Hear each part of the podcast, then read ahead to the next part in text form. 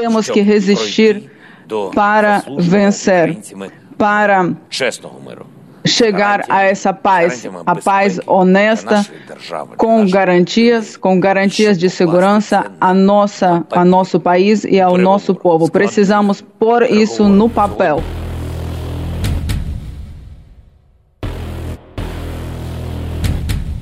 Esta declaração, dada pelo presidente ucraniano Volodymyr Zelensky, despertou a esperança de que um acordo para o término da guerra estivesse próximo. Em um vídeo, o negociador e conselheiro presidencial ucraniano disse que o país não cederá em nenhum ponto e que o Kremlin já está começando a falar de forma construtiva. Na mesa de negociações, o pedido de um cessar-fogo, a retirada das tropas russas da Ucrânia. Esse é o desejo do país para seguir o diálogo com a Rússia. Segundo a agência de notícias russa Interfax, um representante russo relatou que as conversas haviam alcançado progressos substanciais. Apesar desse clima otimista, o que tem se visto na prática é bem diferente. A Rússia segue com suas investidas em território ucraniano, atingindo não só alvos militares, como também civis. O receio de países ocidentais, principalmente da Europa, é de que Putin possa escalonar ainda mais a guerra e atacar outras nações. E a preocupação é válida.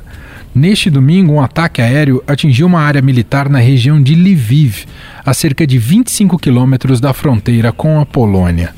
Segundo a administração regional militar, ao menos 35 pessoas morreram e 134 ficaram feridas. E um ataque com mísseis ontem contra uma base militar aqui perto de Lviv deixou 35 mortos e mais de 130 feridos. A área fica a apenas 25 quilômetros da fronteira com a Polônia.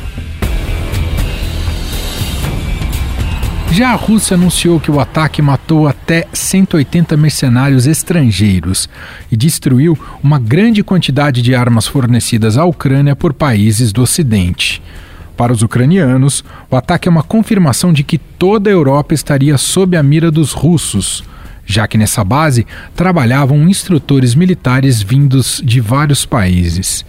O presidente da Ucrânia, Zelensky, pediu novamente à OTAN uma zona de exclusão aérea em seu país e advertiu que, caso contrário, membros da aliança militar serão atacados pela Rússia.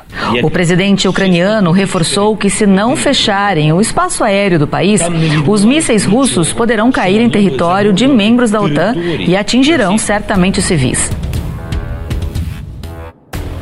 O governo do Reino Unido declarou que o ataque à base, que fica a menos de 25 quilômetros da fronteira com a Polônia, significa uma escalada da guerra. O ministro da Defesa da Ucrânia afirmou que os instrutores militares estrangeiros trabalhavam na base atacada em Yaroriv.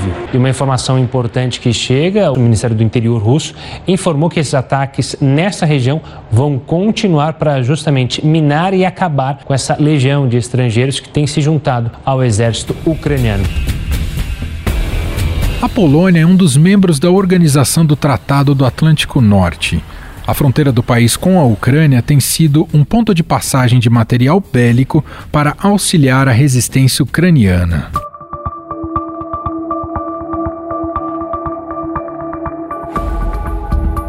A Lituânia já declarou estado de emergência. Suécia e Finlândia, mesmo não pertencendo à OTAN, se juntaram à cúpula de emergência da aliança. E a Suécia está preparando a população para a guerra. Isso não acontecia desde 1961, durante a Guerra Fria. Por causa da proximidade do país escandinavo com a Rússia, o governo enviou um comunicado para os suecos com indicações de bunkers e um guia de sobrevivência.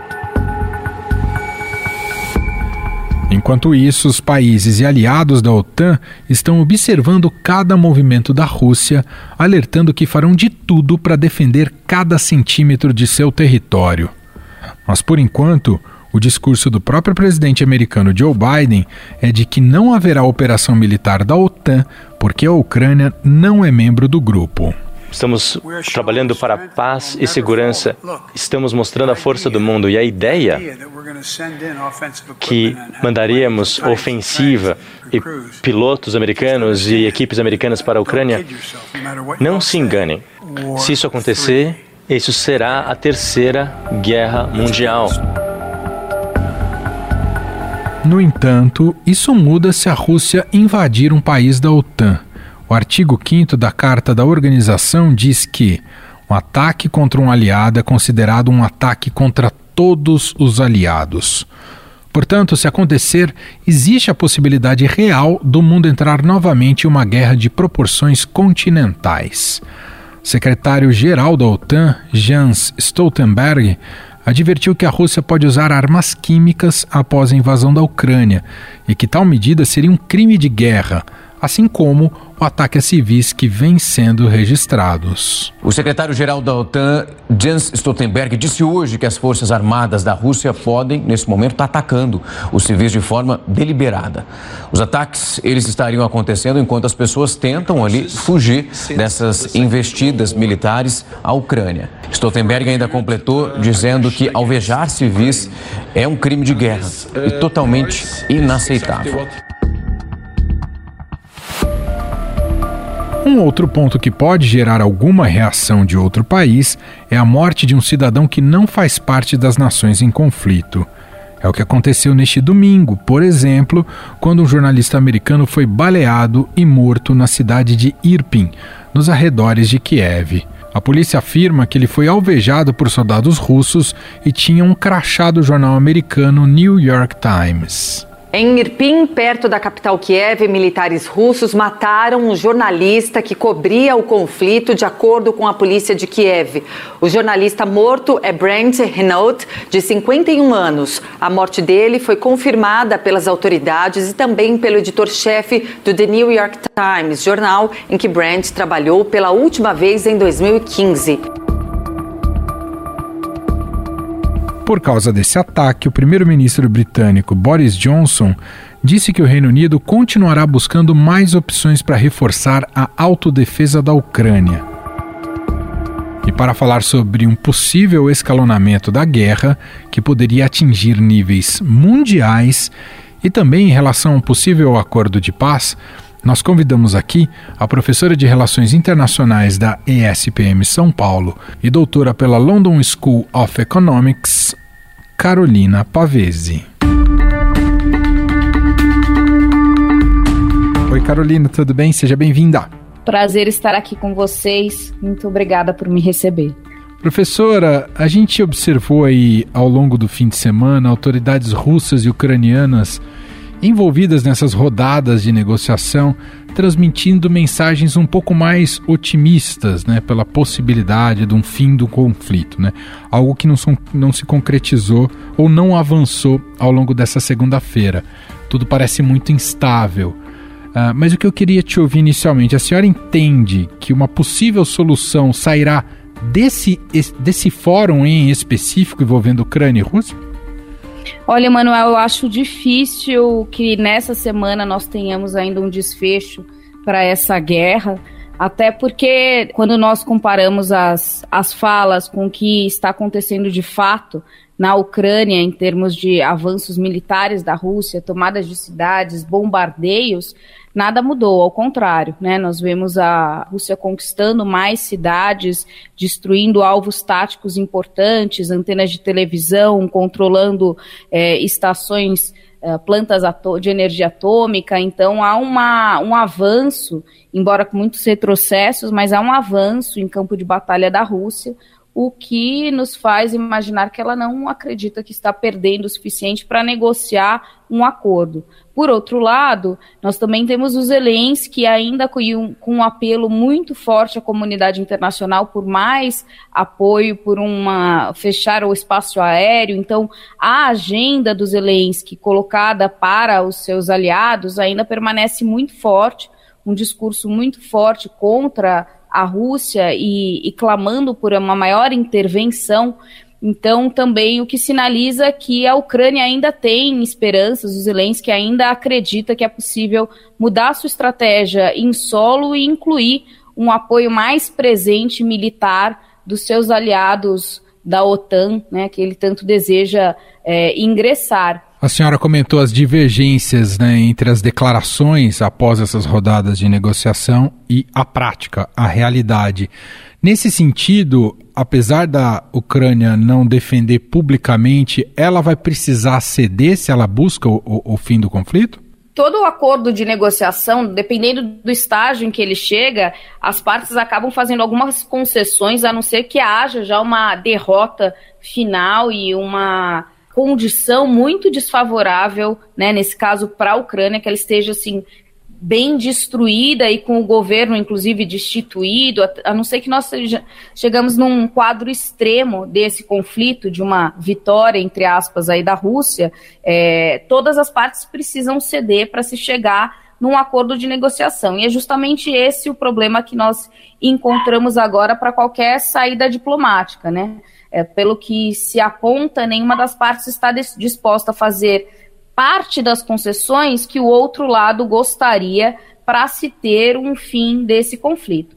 Nesse caso, do lado da Rússia, está muito claro que essa demanda é uma desmilitarização da Ucrânia, é um comprometimento, muito provavelmente em longo prazo, para que a Ucrânia não entre na OTAN, é, e também uma declaração e a garantia de que os territórios que a Rússia considera territórios independentes e regiões de minoria étnica ali mais russa, uh, que a Rússia tem interesse, se mantém assim. Né? Algum tempo atrás, a Rússia, inclusive, colocou a demanda para um governo um pouco mais descentralizado, dando autonomia política para essas regiões nas quais a Rússia vê como uma possibilidade de manter um elo forte com a Ucrânia sem precisar controlar o Estado inteiro, o país inteiro. Então, essa é a parte da demanda da Rússia. Por outro lado, vem a Ucrânia não querendo ceder nesses aspectos, né? não querendo ter que negociar essa sua exclusão de qualquer proximidade mais formal com o Ocidente, sobretudo com as organizações internacionais. É importante a gente enfatizar que relações bilaterais da Ucrânia com os países europeus e com os pró Estados Unidos foram acentuadas nessa última década, né? Inclusive o ano passado com o Biden nós tivemos em 2021 a assinatura de uma parceria estratégica Ucrânia-Estados Unidos. O Trump anteriormente já havia fornecido armas, que ele chamou de armas inteligentes, para a Ucrânia, né? Então há bilateralmente uma aproximação é, consolidada, mas é difícil imaginarmos que o Zelensky concorde em não ingressar na União Europeia, em não ingressar na OTAN e, de certa forma, se desmilitarizar porque não há garantias de que essa história que nós estamos vivenciando agora não se repita num futuro próximo. Até pegando esse gancho, a Rússia fez um ataque muito próximo à fronteira com a Polônia, né, que é membro da OTAN. Uh, e a gente já ouviu os recados dos europeus, dos Estados Unidos, né, de que qualquer ofensiva, por menor que seja, inclusive se for acidental, sobre territórios da aliança, poderão significar uma terceira guerra mundial. Na visão da senhora, uh, um conflito mais amplo é, é remoto ou, ou, ainda existe esse risco uh, diante do que estamos observando ali na região?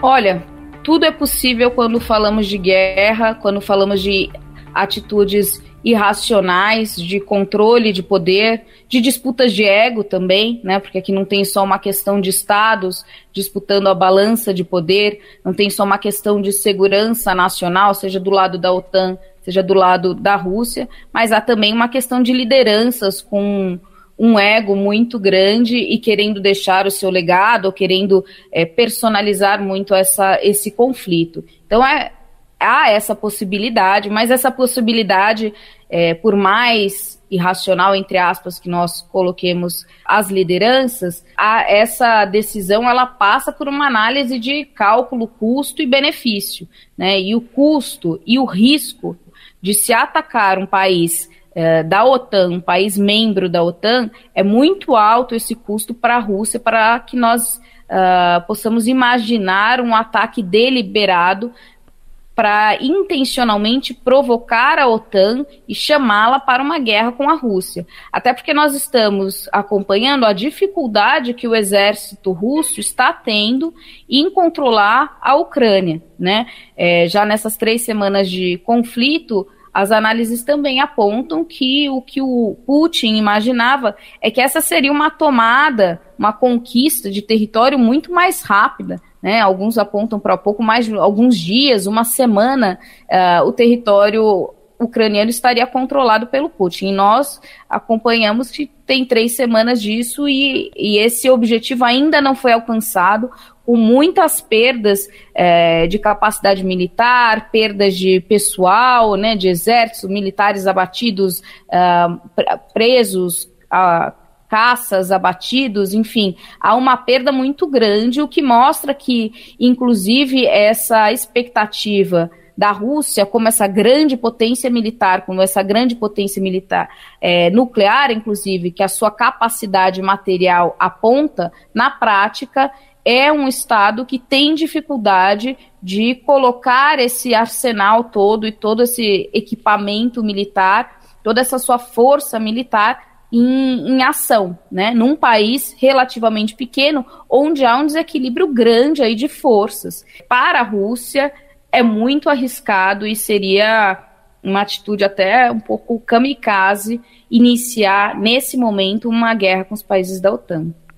Professora, para a gente fechar, o, o que está faltando para a China assumir um protagonismo na mediação do conflito, já que tem uma relação importante com a Rússia, inclusive do ponto de vista econômica, econômico, mas que não é tão. Uh, que, que, é menos relevante do que a relação que a China tem com a União Europeia e com os Estados Unidos, também do ponto de vista econômico. Ou seja, para ela, a, a, guerra, uma guerra amplificada não interessa. A China não pode assumir esse papel? O que está faltando, professora?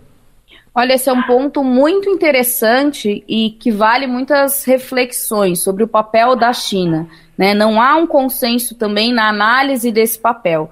É, de fato, há uma omissão da China em desempenhar um papel de protagonista. Havia e há essa expectativa de que, de repente, a China entre como mediador dessa situação, como uma grande potência capaz de mediar, o que ela não tem feito e aí o que nós vemos são outros países ocupando esse lugar, né, países muito menores como Israel, a própria França, mas também a Turquia, é, tentando se colocar como mediadores num lugar que alguns analisam que caberia mais à China, ou que teríamos mais sucesso com uma intervenção da China, que ainda não se posicionou. Né? A China tem condenado uh, de certa forma, os ataques, mas também fala que é, é importante preservar a segurança regional, que essa expansão da OTAN fere a segurança da Rússia, então, por outro lado, concorda com os argumentos da Rússia, porque a China está numa posição muito cômoda, né, Emanuel?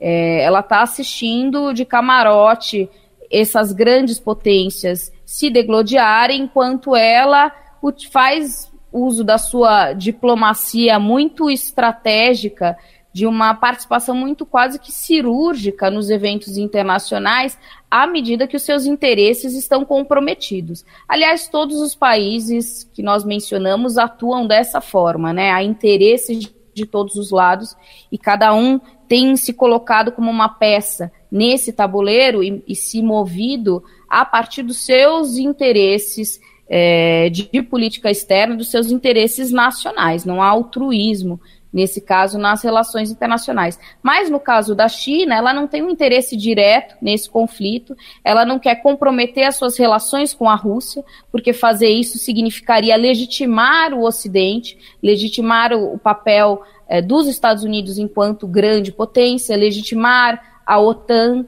né? Então, é, legitimar uma antiga ordem internacional que é justamente a ordem à qual a China, como nova potência, vem se contrapor. Então, ela não tem esse interesse. Por outro lado, também, como você colocou muito bem, há relações comerciais, relações políticas importantes com os países da Europa e com os Estados Unidos.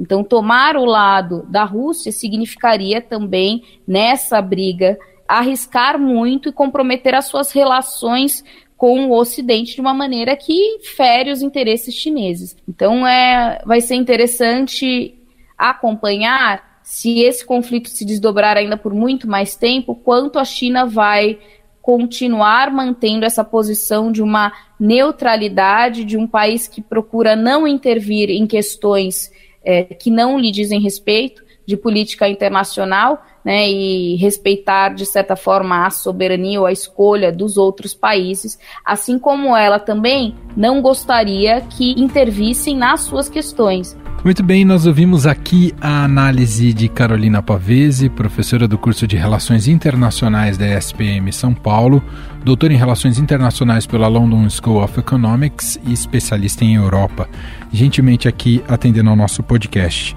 Obrigado, viu, professora? Imagina, foi um prazer.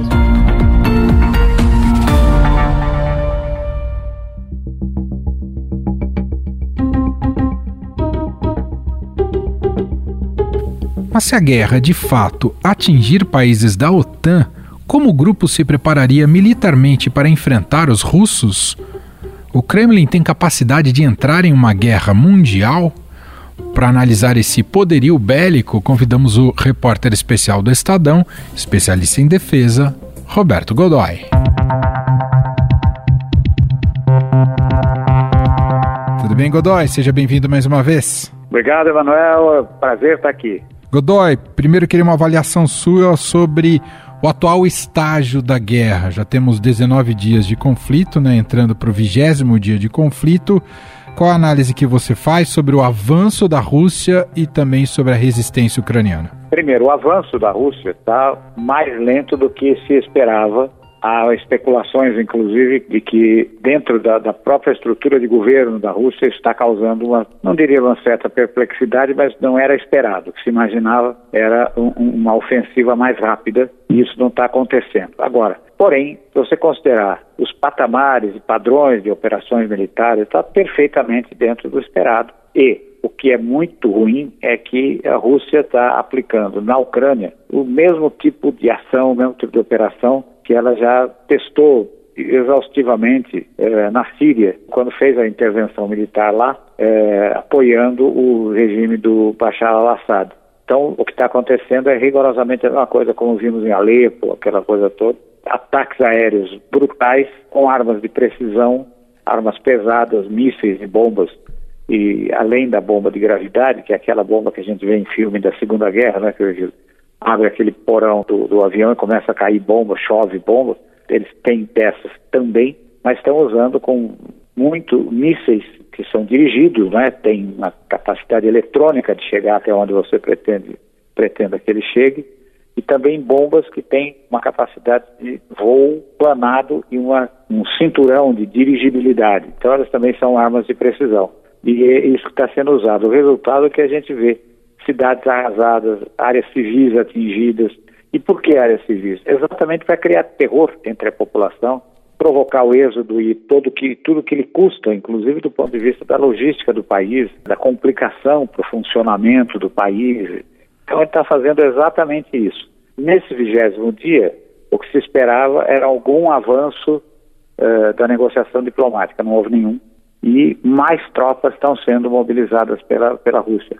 Godoy, pelo que você tem acompanhado das estratégias militares e do que foi colocado em curso até aqui, o, grande o primeiro grande objetivo, além da própria invasão em si, né, e de alvos estratégicos, é o, o que está no horizonte agora é a tomada de Kiev, e isso mudaria o patamar da guerra?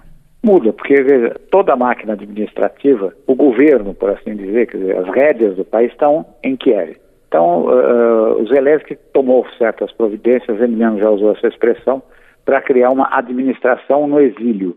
Não seria exatamente no exílio, mas seria fora da cidade. Mas há um limite para isso. Você tem uh, determinadas situações e procedimentos que não tem como sair daquela. A máquina está instalada lá. Então você, você pode até sair, mas você desativa o serviço, que é o que está acontecendo em uma medida cada vez maior, mais intensa.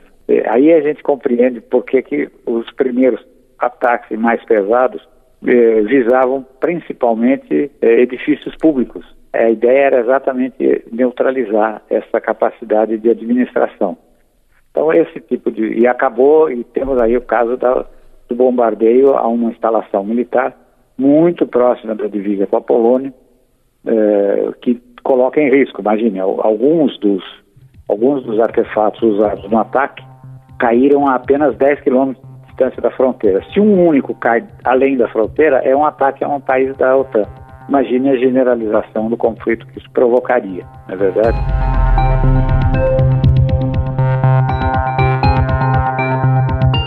Godoy, queria justamente te ouvir sobre esse ponto que você comentou, né, do ataque próximo à fronteira com a Polônia.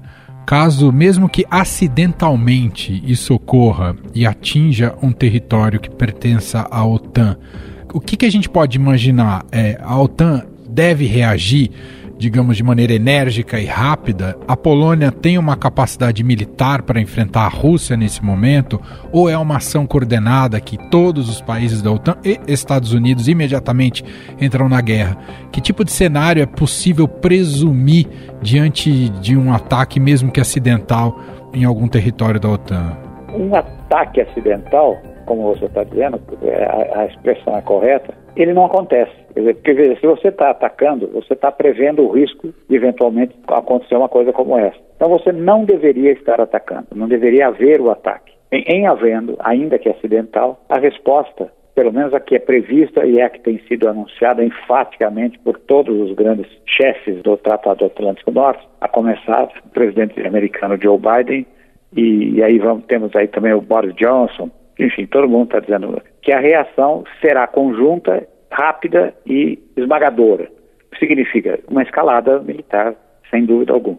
Ou seja, a capacidade da Polônia muito, muito, muito, muito, muito reduzida em relação à Rússia, por exemplo, é, ela não conta, porque o que conta é a reação do grupo. Por exemplo, depois de um ataque, vamos considerar, vamos continuar considerando que esse ataque seja acidental. Bombardeiros pesados podem sair da Inglaterra, por exemplo, para atacar uma posição dentro da Rússia caças podem sair da França para interditar o espaço aéreo em algum lugar, é, também de interesse da Rússia ou da própria Rússia, em, em algum trecho, alguma coisa assim. E eu tenho que pensar também que também não é tão simples assim você bloquear a Rússia. Olha para o mapa, né? O maior país dúvida. do mundo, o maior país do mundo, tem um espaço aéreo gigantesco. Então, quando você diz pode, eventualmente, uma das reações é um bloqueio aéreo à Rússia. É muito, muito difícil. Então, aí a gente vai indo em direção a quê? armas de destruição em massa, armas estratégicas, que podem ser, certamente, armas nucleares. Pequenas, mas o que é uma arma nuclear pequena? Dez vezes mais poderosa do que Hiroshima, por exemplo. Né? As de hoje têm mais ou menos essa capacidade. Existem outras muito menores, armas nucleares para usar em campo de batalha. Mas ainda assim, elas são muito destruidoras e destroem uma área muito grande. Ou seja, a escalada, ela não aponta para nenhum lugar razoável se ela continuar no ritmo que está indo. E só para a gente fechar, Godoy, do lado russo, se caso haja essa escalada e tendo Putin à frente, a gente tem visto como ele tem conduzido essa guerra até aqui, o que, que ele pode colocar em prática do seu arsenal e qual o poder de fogo dele enfrentando não a Ucrânia, mas enfrentando a OTAN, Godoy? Aí vira o jogo. A OTAN é muito maior que a Rússia. Muito, muito mesmo. Ela é pelo menos 10 vezes maior do que a Rússia. Dependendo do viés que você olhe, ela é até maior, bem maior do que isso. Acontece que a Rússia é a maior potência nuclear do mundo e, embora diga que não, tem reconhecidamente, e, e as, não apenas as agências de inteligência, mas também institutos de pesquisa, indicam que ela tem estoques de armas químicas e biológicas ela, é, ela participa do, do, da OPAC, né, da Organização Internacional para a Proscrição desse tipo de arma, e vem desmontando, desmantelando esse arsenal. Porém, enquanto os outros já fizeram isso, praticamente a 100%, os Estados Unidos mantêm apenas as quantidades para continuar pesquisas, pesquisas de neutralização, prevendo, por exemplo, a utilização como terceiro país possa desenvolver, então você tem que ter, por exemplo, antídotos e coisas assim. Então mantém quantidades mínimas em alguns lugares. Então, o que poderia fazer? E ao invés de lançar um ataque nuclear, ainda que pequeno, contra uma instalação, lança um ataque químico, com gases letais que ela opera extraordinariamente. Podem ser utilizados por aspersão, como se fosse um sereno sobre uma grande comunidade. Como é que funciona uma arma química? Você sendo tocado por uma gota, você está frito. Ou a vítima é, é, é intoxicada pela pele, por, por inalação, e é uma morte horrível, uma coisa tremenda. Né? Agora, hoje, uh, é uma coisa interessante que acho que seria bom a gente destacar. Uhum. A Alemanha iniciou, primeiros, fez os primeiros movimentos de um programa de rearmamento que ela está iniciando, que vale qualquer coisa como 110 bilhões de euros. E o primeiro movimento foi anunciar a intenção de compra de caças uh, super, hiper modernos, F-35, seriam 35 unidades, mas não tem nada a ver com esse momento. Ele, ao início do programa, a, o programa em si, talvez tenha sido até acelerado, o início do programa tenha sido acelerado por causa desse momento, dessa guerra, dessas hostilidades ali. Mas a, a decisão de comprar está longe ainda. O que, tudo que o, o Scholz tem uh, hoje é a intenção de comprar, tem que ser submetido ao parlamento, o parlamento vai, faz várias sessões para questionar por que esse equipamento está sendo escolhido, e aí você ainda vai ter alguns anos para começar a receber os aviões. A sensação é de que tudo isso está tudo isso tá combinado, vai dar certo, ele vai conseguir comprar, não vai custar 110 bilhões, 35 aviões, mas é o início de um processo. Ele vai investir muito na indústria de defesa interna né, do próprio país e a gente vai ter, em algum tempo relativamente curto, mas eu estimo que não em menos de cinco anos, uma Alemanha como potência militar mundial e não apenas europeia.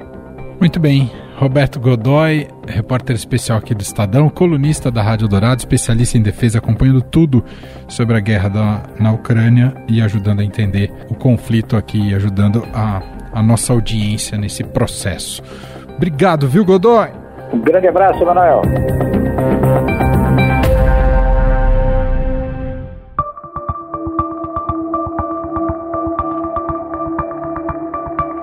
E este foi o Estadão Notícias de hoje, terça-feira, 15 de março de 2022. A apresentação foi minha, Emanuel Bonfim. Na produção, edição e roteiro, Gustavo Lopes, Jefferson Perleberg, Ana Paula Niederauer. A montagem é de Carlos Valério. Escreva para a gente no e-mail podcast@estadão.com. Um abraço para você e até mais.